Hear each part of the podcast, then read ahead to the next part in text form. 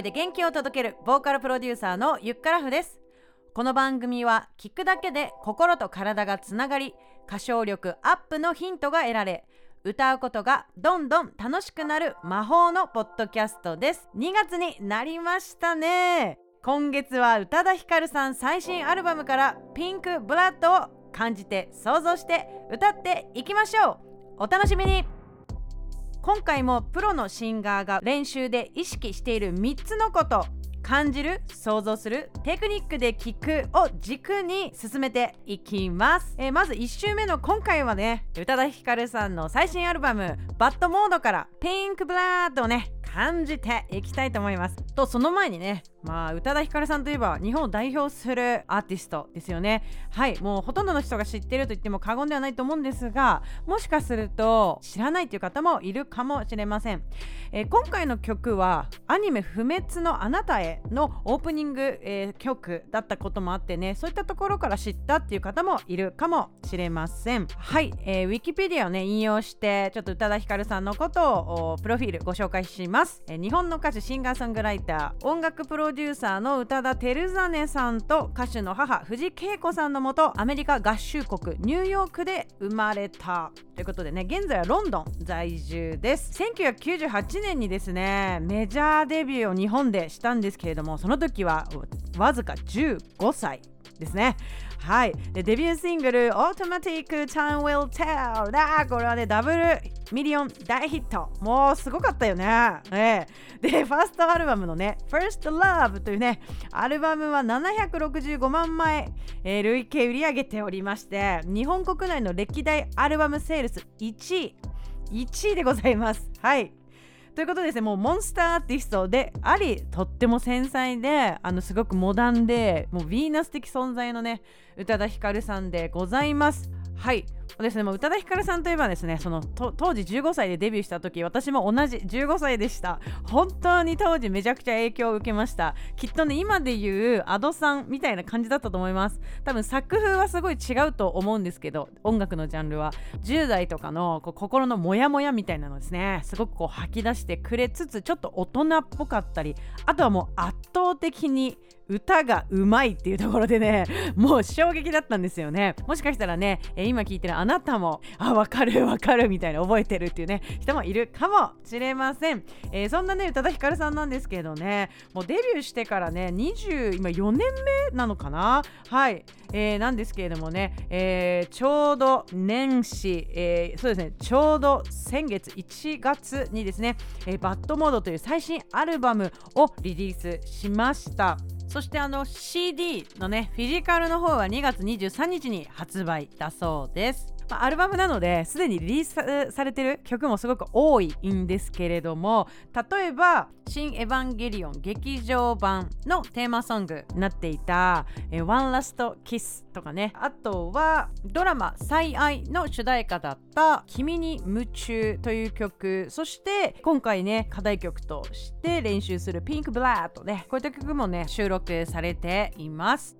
まだ聞いていない方は、えー、一回ね、えー、アルバムつるっとね、聞いてみていただくといいんじゃないかと思います。そして、えー、よくね、この番組でも伝えてますけれども、えー、音楽の配信サービス、Spotify というものがありますね。Spotify の方で、ライナーノーツならぬライナーボイスというね、企画が走っています。こうアーティストご自身が全曲をね、こう解説してるっていうね、もうなんか結構夢のような企画なんですが、昔はね、こうアルバム、なんかライナーノーツっていうのがさ洋楽版とかだったらこうくっついてたりとかしてでなんかこう解説があったりとかただこう本人の方がですね声でね この時の制作はこういうエピソードがありますっていうのをね喋ってくれてるとすっごい曲の入り方が変わるのよ。なんかこうなんていうのイメージで言うと 下地があるからこそあのファンデーションが馴染んでいくそんなような あのイメージでした。はい。もしね Spotify ユーザーの方がいたらぜひねあの合わせてチェックすると超深まると思います。はい。でねここでね曲が流せたら最高なんですけどね。ポッドキャストはねやっぱ権利の問題で流すことが不可能なのでですね。えまずは番組説明欄見てみてください。はい。番番組説明欄にミュージックビデオピンクブラッドの URL を貼っています。そこをまずクリックしてですねこの曲聴いてきてみてください。はい最初はね、まあ、ミュージックビデオ見たい気持ちもわかるんですけど目をね閉じて感じてみてよ。はい。はいいかがだったでしょうか？もうね絵画みたいよね。なんかもうちょっとねこうかなりオシャンティーな、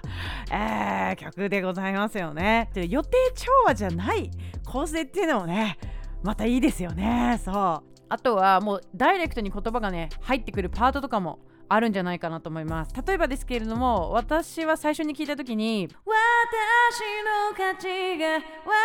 らないよな。人に大事にされても無駄っていうね。わかるわみたいな。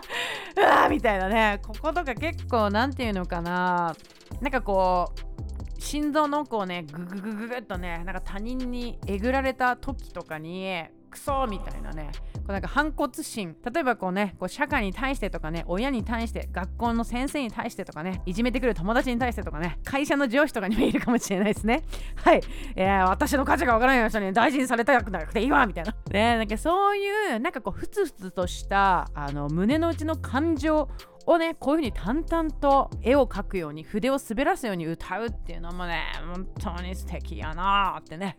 思って聞いておりましたがあなたはどんなことを感じましたか？是非シェアしてください。はい存分にね感じることができたらぜひ目を開けてもう一度ミュージックビデオ素敵なので見てみてください。ということで次回までの宿題です。えー、あなたは宇多田ヒカルピンクブラッドを聞いてどう感じましたか、